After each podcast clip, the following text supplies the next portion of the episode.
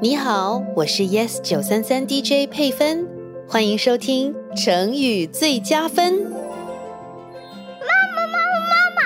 我最喜欢的玩具不见了，怎么办？怎么办？你先别紧张，你先别慌，慢慢说。我的 N 七百高速列车不见了，我找了好久都找不到。那是我最喜欢的玩具，我一定要找到它。怎么不见了？你上一次玩这个玩具是在什么时候呀？好像是昨天晚上睡觉之前。在房间里玩吗？嗯，那它肯定是在你的房间里呀。宝贝，等一下，妈妈陪你一起找好吗？现在我先给你讲一个故事。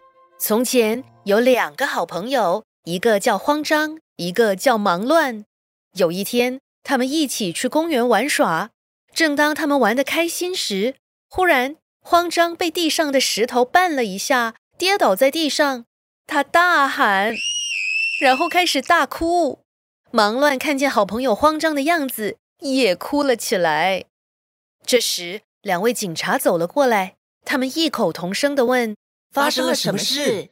慌张回答，我跌倒了，忙乱回答。我不知道该怎么办。警察先生冷静地问你的脚还能动吗？慌张动了动脚。可以，警察小姐温和地问你看看哪里受伤了？慌张，看了看手和脚，又摸摸身体，然后说应该应该没有，因为不痛了。：“两位警察把慌张扶了起来。”慌张和忙乱终于不慌张，也不忙乱了。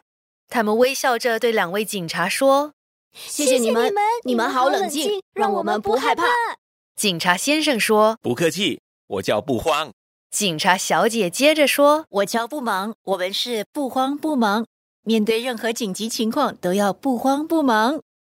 不慌不忙。：“对啊，当你遇到意外时，如果只会慌张和忙乱，根本解决不了什么问题。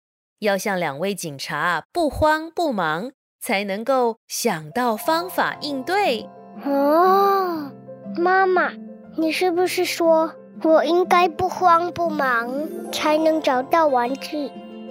对啦，来，我们比赛看谁先找到。哈，和你比赛，那又怎么不慌不忙？希望你喜欢这一集的成语最佳分。